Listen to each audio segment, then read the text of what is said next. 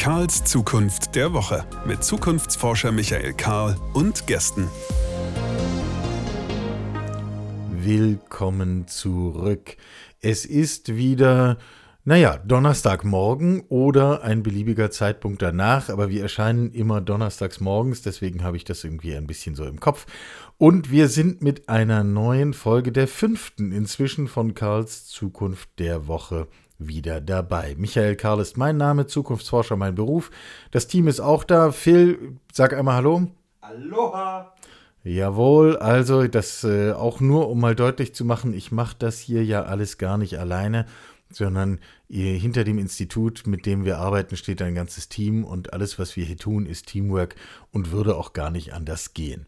In Folge 4 in der vorigen Woche waren wir sehr stark Corona getrieben, muss man so im Rückblick sagen natürlich ganz angemessen. Das bestimmt ja im Moment unser Leben in allen möglichen Zusammenhängen und wird es mutmaßlich auch noch eine ganze Weile. Das machen wir jetzt aber heute nicht so weiter, sondern schauen über diesen Tellerrand der akuten Krise hinaus. Auch das ist ja ein Stück unserer Aufgabe als Zukunftsforscher, diese Perspektive bereitzustellen und ins Gespräch zu bringen. An dieser Stelle danke für alle, die uns bei Steady unterstützen, die damit ermöglichen, dass wir unsere Arbeit so tun können, dass wir unserem Ziel nachkommen, immer ein bisschen mehr über die Zukunft ins Gespräch zu kommen. Was haben wir uns für heute vorgenommen? Unsere Staffel der Zukunft geht weiter. Ähm, und ich kann so viel vorwegnehmen, wir springen von einem zum nächsten wirklich großen Thema, aber äh, genauso soll es ja sein. Wir werden uns im Gespräch heute beschäftigen mit der Digitalisierung und der Kommunikation, genauer gesagt mit der visuellen Kommunikation oder noch genauer gesagt mit der schlichten Frage, was sehen wir eigentlich, wenn wir Digitales sehen? Und sehen wir es überhaupt schon? Haben wir schon gelernt, das zu sehen? Äh, hochinteressantes Gespräch mit Thorsten Bauer.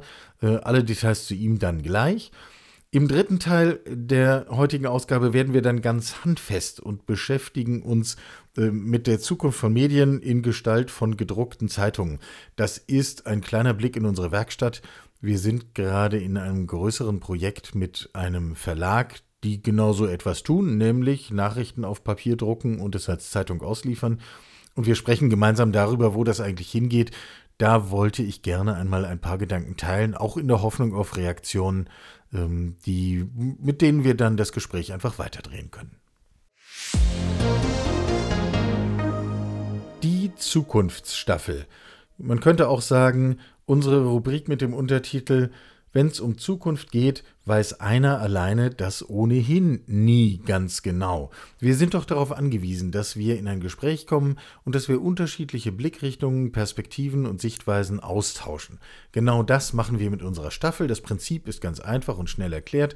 Ein Mensch stellt eine Frage, wir suchen einen nächsten Menschen, der auf diese Frage eine Einschätzung gibt und er bekommt damit das Staffelholz oder sie und darf es weitergeben. Wer antwortet, darf die nächste Frage stellen.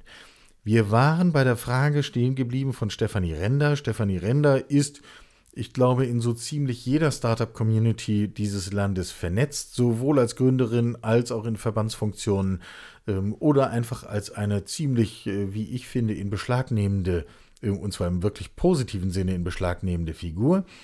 Sie hatte uns folgende Frage mitgegeben. Mein Name ist Stefanie Render und meine Frage an die Zukunft ist, wann wird es auch in Deutschland endlich ein Digitalministerium geben? Und vielleicht darf ich aus meiner Sicht ergänzen, wenn wir denn dann eins haben, was haben wir eigentlich davon? Also, äh, wozu soll das dann gut sein? Technisch gesehen gibt es ja eine Staatsministerin für Digitalisierung schon seit einigen Jahren. Auf den großen Effekt, nun gut, es sei dahingestellt. Wir fragen in die Zukunft. Äh, für die Antwort oder die Einschätzung haben wir einen äh, geschätzten Kollegen Zukunftsforscher gefragt, Kai Gondlach, und hier ist seine Einschätzung zu dieser Frage. Mit hoher Wahrscheinlichkeit nach der nächsten Bundestagswahl. Natürlich hängt das im Einzelnen noch von den Koalitionsverhandlungen ab und natürlich auch welche äh, Parteien die Regierung stellen, aber alle Zeichen stehen darauf. Solange es allerdings keine konkrete Vorstellung davon gibt, ist es natürlich auch schwierig, ein Ministerium überhaupt ähm, begründen zu können. Insofern habe ich eher ein paar ähm, Anforderungen mitgebracht und wünsche mir zunächst einmal, dass ein Digitalministerium äh, holokratisch organisiert ist. Also damit bricht, was ansonsten das politische Berlin sich selbst als äh, behördliche Struktur an Organisationen gibt. Die äh, wichtigsten Aufgaben meiner Ansicht nach sind die Koordination von Projekten für beispielsweise experimentelle Digitalisierung, darunter natürlich Anwendungen und auch Gesetzgebung für Distributed Ledger Technologie, 3D-Druck für Gebäude, Quantencomputing, Hirnimplantate. Gleichzeitig super wichtig ist natürlich das Thema künstliche Intelligenz. Ähm, wir hängen ein bisschen hinterher. Das ist in der globalen Wahrnehmung manchmal ein bisschen übertrieben. Äh, andere ähm, ja, Staaten machen da deutlich besseres Marketing als wir. Am Ende ist Deutschland nicht so abgehängt, wie man manchmal denkt. Gleichzeitig brauchen wir sehr viel mehr Grundlagenforschung, wir brauchen viel bessere Ausbildung und ähm, wie bei allen Themen, was mit Digitalisierung zu tun hat, bessere Querschnittskoordination. Natürlich brauchen wir auch eine, eine bessere und eine zentrale Vergabestelle von Venture Capital, von Wagniskapital, die dann wiederum auch koordiniert wird. Ähm, dann ganz sicher ein wichtiges Thema, ähm, wenn wir schon beim Thema Querschnitt sind, die Koordination der vom Weltwirtschaftsforum beschlossenen Umschulungsrevolution. Denn uns ist allen klar, dass im Zuge der Digitalisierung massenhaft Jobs ersetzt werden und das nicht nur bei einfacheren Jobs, sondern eben auch im Expertenbereich. Ähm, dann eine der Kernaufgaben sehe ich darin für ein Digitalministerium, den Bürokratieabbau bei anderen Behörden voranzutreiben und äh, selbstverständlich auch Dienstleister zu sein für Digitalisierung von der kommunalen bis zur Bundesebene bei Fragen der Digitalisierung. Und schließlich äh, kann ich mir auch gut vorstellen, dass ein Digitalministerium äh, Fortbildung von kleinen mittelständischen Unternehmen, von Kammern, von Verbänden ähm, gewährleistet. Nicht zuletzt, weil ähm, wir hier tatsächlich einen sehr, sehr großen Aufholbedarf haben, was schlicht die Bildung betrifft. Also ganz einfache Themen der Digitalisierung. Soweit der geschätzte Kollege Zukunftsforscher Kai Gondlach. Ganz einfache Aufgaben, scheint mir. Vor meinem inneren Auge ähm, äh, entsteht so ein Bild von, von Menschen, die im Digitalministerium daran arbeiten, in anderen Behörden Bürokratieabbau zu betreiben äh, wahrscheinlich der direkte Weg, Freunde und Verbündete zu finden. Aber gut, äh, das muss man dann aushalten können. Einen Gedanken würde ich mir erlauben zu ergänzen.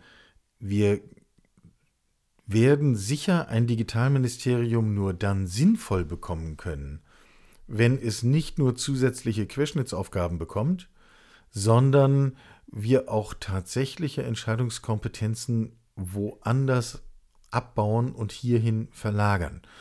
Und dann kann man es ganz einfach zuspitzen. Soll das Wirtschaftsministerium im Digitalministerium aufgehen? Wäre ja mal ein Zeichen. Wie ist das mit dem Arbeitsministerium? Wie ist das mit dem Gesundheitsministerium? Wie ist das mit dem Verkehrsministerium? Ach, naja, das ist ja sowieso schon eins. Ähm, gehen wir weiter. Die Staffel geht weiter. Kai Gondlach hat geantwortet. Kai Gondlach stellt die nächste Frage. Bitteschön. Meine Frage an die Zukunft lautet: Wann wird es die Menschheit schaffen, die nachhaltigen Entwicklungsziele der Vereinten Nationen umzusetzen und was kann jeder Einzelne dazu beitragen? Viel größer geht die Frage dann gar nicht mehr. Aber auch hierfür werden wir jemanden finden, äh, der sich äh, mit den SDGs auskennt und der dazu eine Einschätzung hat. Hören wir nächste Woche. Ihre Einschätzung interessiert mich an dieser Stelle auch. Ähm, wenn Sie zu diesem Thema oder weiteren äh, einfach gefiltert, ungefiltert Ihre Meinung kundtun wollen, ähm, ich schlage vor, dass wir bei LinkedIn und oder bei Twitter diskutieren. Äh, da bin ich jedenfalls häufiger als anderswo gut erreichbar und da haben wir dann auch noch jede Menge andere Menschen um uns herum, die wir vielleicht in den Dialog mit einbinden können. Alles das nächste Woche. Weiter geht's. Was sehen wir eigentlich, wenn wir das Digitale sehen? Ähm, oder Digitalisierung sehen? Oder sehen wir überhaupt etwas? Haben wir das überhaupt schon gelernt? Was nehmen wir da eigentlich wahr? Eine vielleicht etwas irritierende Frage, denn im Zweifel ist das nächste digitale Bild ja immer nur so weit entfernt wie das eigene Smartphone und das dürfte sich in der Regel irgendwo in der Hosentasche, Handtasche oder jedenfalls nah an der Person befinden. Trotzdem wir sehen ja da nur sozusagen die Oberfläche. Was passiert eigentlich dahinter? Was macht das eigentlich mit uns? Haben wir dafür eine Wahrnehmung? Ähm, diese Frage habe ich diskutiert mit Thorsten Bauer, einer ganz interessanten Figur, Künstler, Berater, äh, arbeitet sehr viel mit Themen von Licht, also dem, was wir sehen, der visuellen Kommunikation. Und wenn Sie einen Eindruck von seiner Arbeit haben wollen und gerade keine Installation live verfügbar ist, suchen Sie bitte bei YouTube Opernhaus Sydney in Verbindung mit dem Namen Bauer. Dann sehen Sie hochspannende Filme wie wie Tänzer auf diesem ganz eigenwilligen Bau äh, tanzen und sich der Bau dadurch verändert und äh, auf einmal wir merken, dass das Sehen ein ganz aktiver Akt ist. Hochspannend. Ähm, um in das Gespräch einzusteigen, äh, habe ich gedacht, wir fangen mal mit einer ganz simplen Frage an, Thorsten. Ähm, haben wir überhaupt schon gelernt, digital zu sehen? Hm, ja, die kann man jetzt von zwei Seiten anfassen, die Frage. Ähm, fangen wir mal an mit der einen Interpretation. Haben wir schon angefangen, das Digitale zu sehen. Nicht digital zu sehen, sondern das ja, Digitale, okay, das Digitale als, als, ja. Gegen, als Gegenstand zu sehen. Und ich glaube, dass wir genau mit so einer, mit der Sichtweise auf einen Kern stoßen, die eine große Problematik ist, weil sich das, weil das Digitale eben nicht stofflich ist. Es ist eher viel mehr. Es ist durchdringt unseren Alltag, aber erscheint ähm, nur an sehr wenigen Orten und dort in diesem gerahmten Bildschirm, ne, die ja. sozusagen wie so, wie so Pilze Ja. aus dem Boden ähm, äh, sich stülpen, aber das Myozem darunter, also das gesamte Geflecht, bleibt uns eigentlich unsichtbar. Deswegen haben wir ein sehr, würde ich sagen, verzerrtes Bild von Digitalität, das sich sozusagen auf die Darstellungsform äh, häufig reduziert. Und das gibt äh, überhaupt gar keinen äh, emotionalen und, und, und haptischen Aufschluss darüber, was eigentlich Digitalität ist und wie sie unseren Lebensalltag äh, beeinflusst. Und da ist tatsächlich Ja. eine gewisse Nähe zu dieser Kunst, die ich da mache, zu sehen, wenn diese Projektionen auf reale Oberflächen, Gebäude ähm, stoßen, ist das so ein bisschen die Konfrontation von Digitalität mit der analogen Welt. Ne? Ja. Und die, die zweite Interpretation haben wir gelernt, digital zu sehen. Ähm, würde ich jetzt mal so lesen, durch die Brille des digitalen Dinge zu interpretieren. Und das ist auch eine sehr spannende Frage und meiner Interpretation nach wirklich den, den ganz wenigen vorbehalten. Also die, die, das sind wirklich die Start-up, die Gründer, die Überflieger, Künstler, Gestalter, die in der Lage sind, nicht nur das Digitale zu sehen, sondern sich sozusagen in ihrer Empathie auch noch in das Digitale hineinzusetzen und von dieser Welt aus die Dinge zu betrachten, was ein weiterer Iterationsschritt praktisch äh, Ja, wäre. ja. Nicht, nicht nur das Digitale zu verstehen, sondern auch aus dem Digitalen die Welt zu sehen. Ähm, also digital zu sehen. Darf ich das Und mal das übersetzen? Ja, Also, ja, wenn, äh, oder also nur um zu sehen, ob wir von derselben Sache reden, würde das äh, auch bedeuten, äh, Dinge von ihren Möglichkeiten her zu betrachten? Ähm, Absolut, absolut. Also Genau. äh, eine, einen Markt, ein Kundenbedürfnis, eine Situation, ein äh, äh, was auch immer, einen Ausschnitt Wirklichkeit zu betrachten und die Fähigkeit zu entwickeln, sich vorzustellen, wie das auch sein könnte. Ähm, Ganz genau. Und äh, mir scheint das, ähm, jetzt könnten wir direkt ein stundenlanges Gespräch zum Thema Bildung anhängen, aber äh, zumindest ein, äh, einmal kurz müssen wir hier streifen. Das wäre aus meiner Sicht einer der Kernbestandteile von etwas, was wir digitale Bildung nennen und was wir, glaube ich, dringend brauchen. Absolut, da triffst du es äh, sozusagen im Kern. Ähm, und es geht genau über diese beiden Schritte. Also erst einmal das digitale Kennenlernen, das digitale Sehen lernen, ja, dass wir es erkennen. Und Ja. dann im zweiten Schritt aus dieser Erkenntnis heraus, aus diesem, aus diesem Eingetauchtsein, wiederum schöpferisch kreativ agieren zu können, also digital sehen zu können, die Welt neu interpretieren zu können mit digitalen Mitteln. Das ist dann die, die, die Folge daraus, dass wir sozusagen ähm, digital gebildet sind. Ja? Ja, Also die. Kre die Kreativität und das Schöpferische an sich ist sehr schwierig zu vermitteln als solches, ähm, weil es ja auch ein Akt ist, den ich da Mhm. führe. Aber zumindest das digitale Sehen und es richtig zu interpret äh, interpretieren zu lernen, äh, ist eine, eine Bildungsaufgabe und setzt, ist Voraussetzung für genau die Prozesse, Potenziale zu erkennen. die durch ja. Und ich meine, äh, wenn wir, wenn wir dann mal anfangen, über Gesellschaft zu reden, äh, wenn ich so Vorstellungen ernsthaft vertrete wie ähm, gesellschaftliche Teilhabe auch im Digitalen sollte etwas sein, was selbstverständlich ist. Ähm, äh, Menschen sollten in der Lage sein, selbstbewusst mit ihren Daten umgehen zu können. Ähm, wir müssen ja nicht über alte Vorstellungen von Datenschutz reden, sondern eigentlich eher über Souveränität sprechen ähm, und das als Anspruch verfolgen. Äh, wenn ich alle solche Dinge ernsthaft vertrete, äh, dann muss ich doch zumindest sicherstellen, dass, dass wir diese Fähigkeit gesellschaftlich üben, dass wir sie schulen, dass wir sie praktizieren, dass wir lernen, diesen, diesen Teil von Digitalität überhaupt wahrzunehmen und zu sehen. Absolut. Also ähm, ich bin da noch ein bisschen radikaler, wenn ich das einwerfen darf. Gerne. Annahme. Ich, ich, eine meiner, ich bin ein großer Zukunftsoptimist. Ähm, das teilen wir. Genau, ja, das denke ich auch. Aber es gibt natürlich auch Ängste, die ich ähm, äh, nicht ignorieren kann. Und eine dieser Ängste ist eben, dass wir ähm, auf einen Backlash zulaufen, einen gesellschaftlichen Backlash gegen Hochtechnologie. Dass Menschen anfangen, pauschal äh, die, das Digitale, ähm, sich gegen das Digitale zu wehren und nach alten, ähm, schon im Gestern als nicht funktionierende Utopien greifen, wie, wie Nationalismus yeah, oder yeah. Andere, andere Strukturen. Die einfachen Antworten halt. Ja, die, genau, die einfachen Antworten.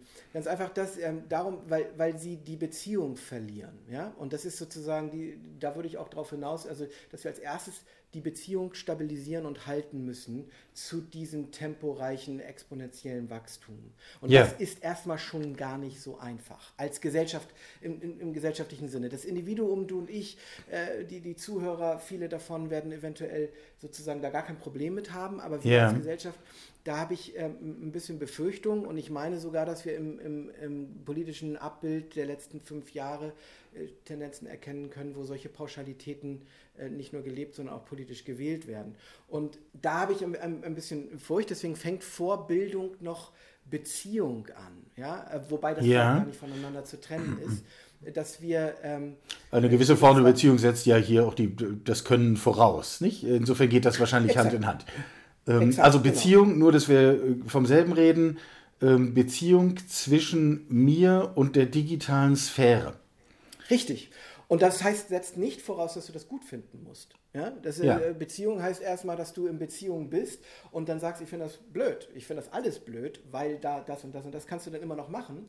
Äh, da, wo es gefährlich wird aus meiner Sicht, ist, wenn du Beziehung kappst und sagst, ich gucke mir das gar nicht mehr an ja. was da passiert. Ja. Und äh, dann wird es pauschal und dann äh, schüttet man das Kind mit dem Bade aus. Ne? Ähm, und äh, das ist für, für, den, für die Aufgaben, die wir gesellschaftlich ähm, ökologisch, ökonomisch, bla bla bla zu erledigen haben, äh, ziemlich fatal, wenn wir da so pauschal werden. Deswegen bin ich da, das ist nur mein Punkt gewesen, etwas radikaler. Es geht fast noch im Moment darum, für mich in der Frage, Gesellschaft, wie, wie ähm, stabilisieren wir Beziehungen zwischen ja. der Gesellschaft und der digitalen Revolution und ja. was sich digital entwickelt. Und dann die, die, die Pädagogik bzw. Vermittlung und dann darüber hinaus das Schöpferische aus dem Digitalen. Wie kommen wir da weiter? Ne? Ja. Wie ja. Wir, wie sind, können wir da mit den Mitteln kreativ umgehen, also in dieser Kaskade. So. Ja, ähm, um es mal ganz handfest zu machen, ich glaube, eine Diskussion, an der man das sehr gut nachvollziehen kann, ist die Diskussion darum, wie gestalten wir eigentlich unsere Städte. Wenn ich mir äh, eine traditionelle Idee des urbanen Raums anschaue, dann ist Urbanität da, wo halt äh, viel Leben, viel Geschäft, viele Menschen, viel Kultur, viel Auseinandersetzung, Kommunikation ist aber äh, sozusagen in der analogen Welt äh, im Sinne dessen, was ganz augenscheinlich da ist, was sinnhaft wahrnehmbar ist. Äh, wenn ich mir eine digitale Stadt anschaue, dann bin ich wieder genau bei diesen, du hast vorhin das Bild mit diesen Pilzen gebraucht. Also dann, dann habe ich zwar so Punkte, wo mir eine digitale Struktur begegnet, aber ich gewinne den Eindruck, wir reden über Städte und Städte sind ja offensichtlich hochattraktiv. Menschen ziehen in Städte, werden immer größer. Aber eigentlich sehen wir gar nicht mehr das, was eigentlich hier den gemeinsamen öffentlichen Raum ausmacht. Richtig. Ich meine, der hat sich ja, also wenn der urbane Raum hat sich ja sehr verändert in den letzten ähm, 30 Jahren, aber auch schon in den letzten 100 Jahren. Da kann man viel drüber lesen. Da, der wurde auch viel beforscht in dieser ähm, in, äh, aus vielen Sichten und man kann zumindest eins resümieren, man darf jetzt nicht das Digitale dafür verantwortlich machen, dass unser urbaner Raum an vielerlei Funktionen eingebüßt hat. Im Grunde genommen, also es gibt. Ja, äh, ja das wären ja billige Schuldfragen, das wollen wir nicht. Das, äh, genau, exakt, exakt.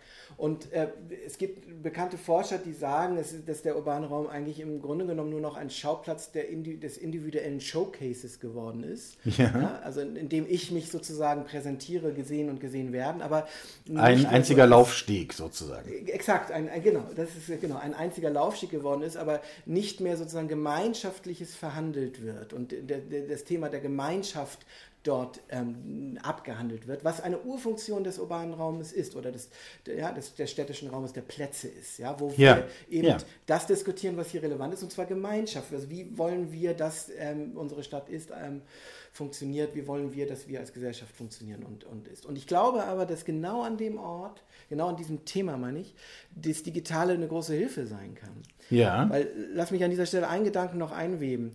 Wir können auch beobachten, dass in den letzten 20 Jahren viel von genau diesem Diskurs von dem Realraum abgewandert ist in den digitalen Raum. Und die Frage ist, kann das Digitale ähm, ähm, oder die Einbettung von Digitalem im urbanen Raum nicht auch garantieren, dass wir diese Diskussion wieder an diesen Ort rückführen? Weil ähm, das hat verschiedene Hintergründe. Ähm, ich glaube, dass das eine besondere Kraft ist, wenn wir nicht nur individuell vor unserem Computer in einem 1 zu 1 Verhältnis das Digitale äh, konsumieren, sondern eben auch als Gemeinschaft und da auch diese Themen, Themen aufgespült werden und sie sozusagen im Kollektiv auch wieder debat äh, zu debattieren in Anwesenheit. Yeah. Da bin ich ein Vertreter, der das, der das pusht und der da sehr dran glaubt ähm, und der auch darauf setzt, dass der urbane Raum gerade wieder genau diese Tendenzen ähm, annimmt. Das ist sozusagen Reclaim the Streets. Es gibt ganz viele Tendenzen im, im, Urbanen, dass sozusagen die Bürger wieder den urbanen Raum für sich annehmen. Ja. Auch als einen Ort, der nicht fremdbestimmt ist, sondern von ihnen bestimmt ist, dass sie selber äh, ähm, Gestaltung übernehmen wollen im urbanen Raum. Und diese Verantwortungsübernahme, die, die führt über kurz oder lang auch dazu, dass wir die Debatte wieder haben, ähm, wie wollen wir denn, dass unsere Stadt ist, und zwar von unten geführt und nicht von oben. Und Aber was, was treibt diese ja. Entwicklung? Also äh, die These begegnet mir häufiger ähm, und äh, sie kleidet sich oft in so einen Nostalgiemantel und sagt, also äh, die Menschen wollen doch wieder zurück zu. Und äh, ehrlicherweise stehen mir da immer die Nackenhaare zu Berge, weil ich glaube, dem, in, solange es keinen guten Grund gibt, wollen wir voraus und nicht zurück zu etwas. Ähm, das, was treibt das, diese Entwicklung? Ich denke, ich bin da auch kein Reaktionist und kann, ähm, will da nicht sozusagen auf Altes verweisen. Nichtsdestotrotz glaube ich daran, dass ähm, die, dieses Gefühl von Fremdbestimmtsein ähm, im urbanen Raum, also von irgendeiner Obrigkeit, die die Obhut über diesen Raum eigentlich hat und, und, und klärt, wie es da ähm, vor sich geht, mhm. ähm, dass das ein ähm, überdachtes und überholtes Modell ist und dass wir anfangen, uns da wieder Verantwortung anzueignen, die tatsächlich uns ursprünglich mal, ähm, also die uns ursprünglich mal auch gehörte. Das mhm. ist aber gar nicht so zentral da, ähm, dafür. Ich, ich glaube, dass das eine Haupttendenz ist durch den Möglichkeitsraum, der mittlerweile unendlich geworden ist durch das Digitale. Ja, ja, also ja durch die digitale Kommunikation. Exakt. Ich trage die Welt in meiner, in ja. meiner Westentasche ja. ja. Mit, meinem, mit meinem Smartphone. Gibt es sozusagen die Pendelbewegung in die andere Richtung, dass äh, es wieder auch eine Rückbesinnung auf das Lokale gibt.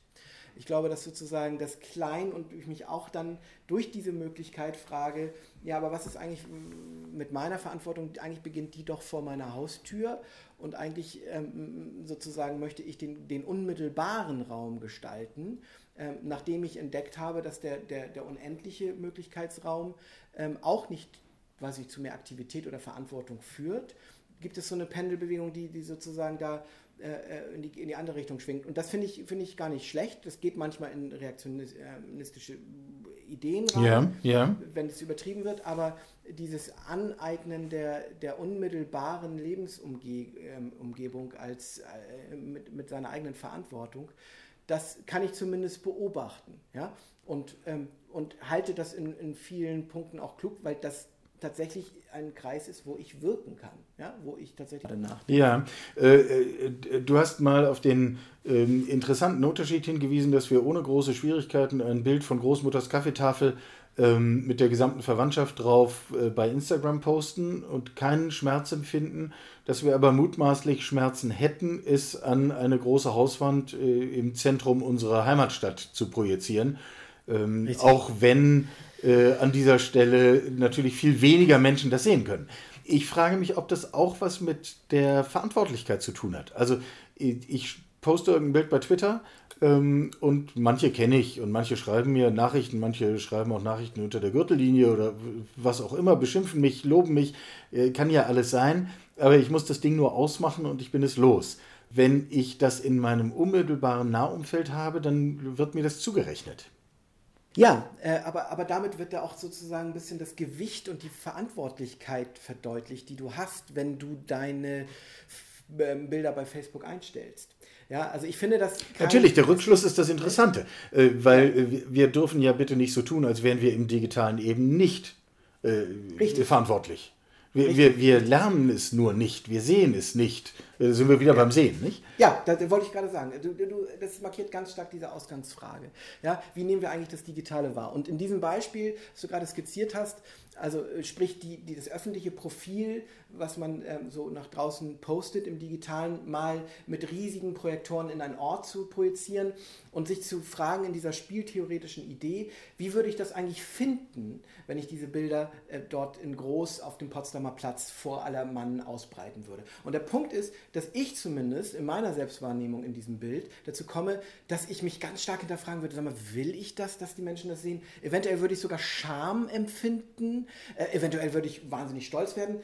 Egal wie, mein ganzes emotionales Zentrum, also bis unter die Gürtellinie zu sagen, mein Schamzentrum springt auf einmal auf diese Frage an. Das mhm. alles ist nicht passiert, wenn ich das nur so in meinem geframten Bildschirm zu Hause im 1 zu 1 Verhältnis da so raus ähm, ähm, poste, und das ist so eine, eine, Überprüfung, dass ich glaube, dass im Kollektiv, im öffentlichen Raum die Wahrnehmung vom Digitalen, von, diesem, von dieser Substanz, vollkommen anders funktioniert und ich eine ganz andere Selbstprüfung habe. Und genau das ist wichtig, wenn wir lernen wollen, das Digitale richtig zu sehen, dass wir anfangen, es ganzheitlicher wahrzunehmen, dass wir anfangen, andere ähm, Wahrnehmungsformen A, zu produzieren, ich als Künstler und ich als äh, Berater ähm, in, in diesem Bereich eben das zu provozieren und sich darüber das Bild schärft, was ist eigentlich das Digitale?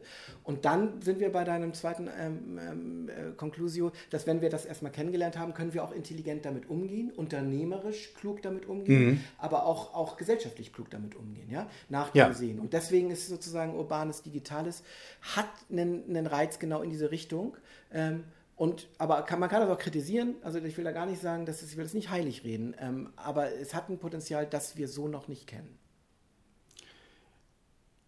Ganz herzlichen Dank bis zu dieser Stelle. Äh, wer auch immer äh, dem bis hierher gefolgt hat, dem sei auf jeden Fall gesagt, dies kann nicht das letzte Gespräch dieser Art gewesen sein. Wir setzen das fort. Thorsten, vielen Dank. Vielen Dank für das Interview. Hat mir Spaß gemacht. Zurück zum Handfesten, zurück in die Werkstatt. Ähm, wir sprechen ja immer wieder davon, dass mit diesem Podcast und dem, was auf karlszukunft.de unseren Unterstützerinnen und Unterstützern alles zur Verfügung steht, wir im Grunde die Tore unserer Werkstatt offen halten und äh, teilen, was wir tun, woran wir arbeiten. Ein Thema, mit dem wir im Moment sehr intensiv beschäftigt sind, ähm, bezieht sich auf die Zukunft von Medien, genauer gesagt gedruckten Medien in Form von Zeitungen, Tageszeitungen und deren Zukunftsperspektive. Und das ist so ein Thema, um das eigentlich kaum ein Zukunftsforscher drumherum kommt. So ein bisschen so Kategorie Mobilität, wann kommt das autonom fahrende Auto? So ist es auch mit Zeitungen. Wann wird die letzte Zeitung auf Papier gedruckt? Und da gibt es dann irgendwelche Prognosen. Die einen sagen 2025, die anderen sagen 2040. Ist so ein bisschen äh, Streiterei um Zahlen. Die eigentlich spannende Entwicklung liegt wie oft dahinter. Drei Gedanken aus diesem Projekt möchte ich gerne äh, hier einfach mal mitteilen und vielleicht geben Sie eine Rückmeldung dazu über Twitter, über LinkedIn ähm, und, und wir kommen dazu ins Gespräch. Erster Gedanke. Wir haben in der Diskussion um Medien äh, vielleicht gesehen, aber noch nicht ganz durchdrungen, welche Konsequenzen eigentlich äh, algorithmische Texte, algorithmisch erzeugte Texte haben.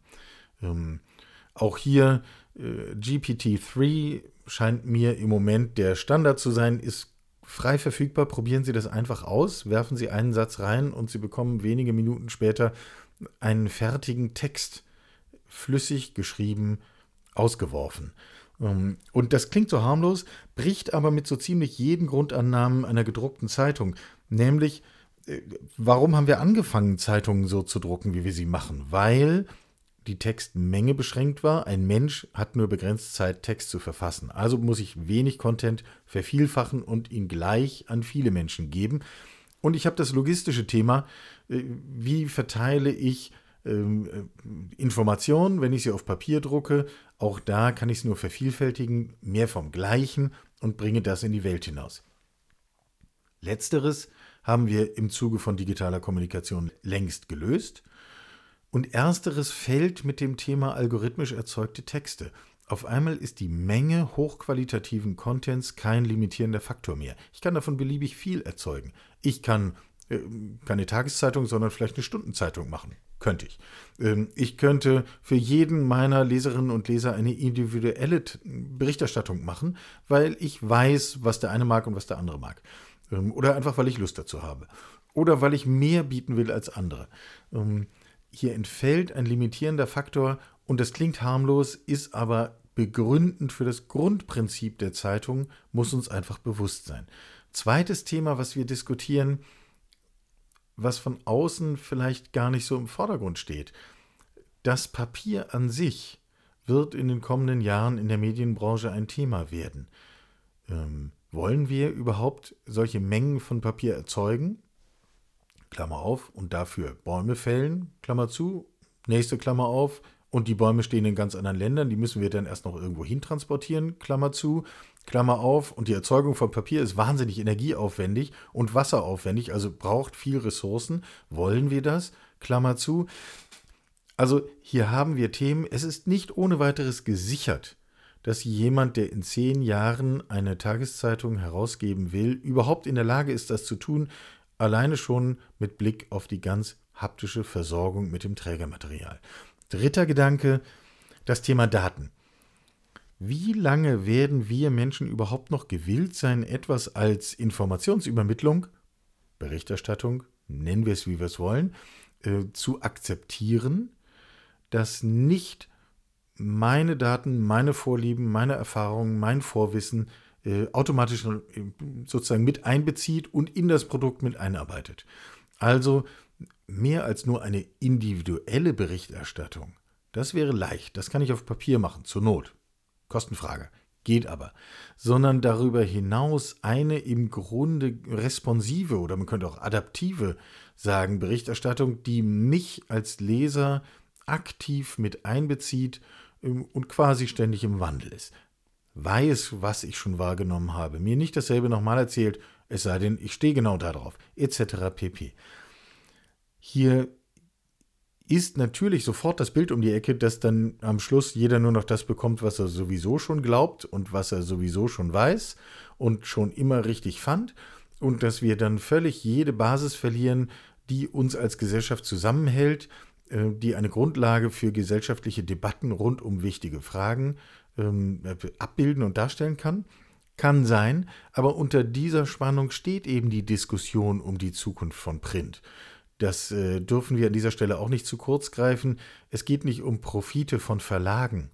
Äh, jeder Verlag soll so viel Profit machen, wie er kann. Äh, gutes Recht jedes Unternehmers.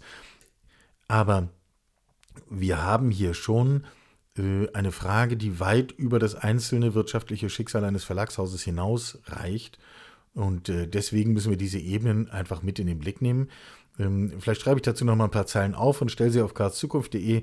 Algorithmen, Papier und Daten scheinen mir wirklich drei zentrale Punkte zu sein, über die wir bei der Zukunft von Print und damit der gesellschaftlichen Kommunikation insgesamt sprechen müssen. Und damit schließt sich der Kreis für die heutige fünfte Folge von Karls Zukunft der Woche schon wieder. Was haben wir heute getan? Wir haben die Zukunftsstaffel weitergegeben von Stefanie Render, Startup Welt, an Kai Gondlach, Zukunftsforscher, und wir sind bei den Nachhaltigkeitszielen der Vereinten Nationen gelandet. Mit denen werden wir uns dann in der kommenden Ausgabe beschäftigen. Wir haben ein interessantes Gespräch mit Thorsten Bauer geführt, Künstler, Lichtinstallateur, über die Frage, haben wir eigentlich schon gelernt, das Digitale zu sehen? Und ein paar Gedanken aus unserem Labor geteilt zu Fragen von Zukunft von Print, von Tageszeitungen und was das mit unserer gesellschaftlichen Kommunikation macht. Soweit der heutige Bogen. An dieser Stelle kleiner Hinweis, im Dezember veranstaltet mein Institut wieder ein sogenanntes Zukunftscamp. Wir versammeln uns im kleinen Kreis, Corona-sicher, mit allem drum und dran, aber eben vor Ort. Lassen uns inspirieren voneinander, von einer ähm, interessanten Konferenz, dem Web Summit aus Lissabon, also online, versteht sich, aber früher war es immer der Web Summit aus Lissabon. Und äh, legen unsere Annahmen, unsere Zukunftsbilder auf den Tisch, also wir als Institut und alle Teilnehmer, krempeln die Ärmel hoch und diskutieren 48 Stunden. Haben wir im vergangenen Sommer schon mal gemacht. War super erfolgreich, äh, wahnsinnig positives Feedback und deswegen setzen wir das fort. Wer darüber mehr wissen will, finden Sie alles online. Herzlichen Dank an alle Unterstützer. Bleiben Sie gesund, bleiben Sie fit, munter. Wir hören uns nächste Woche. Bis dann. Sie hörten Karls Zukunft der Woche, ein Podcast aus dem Karl Institute for Human Future.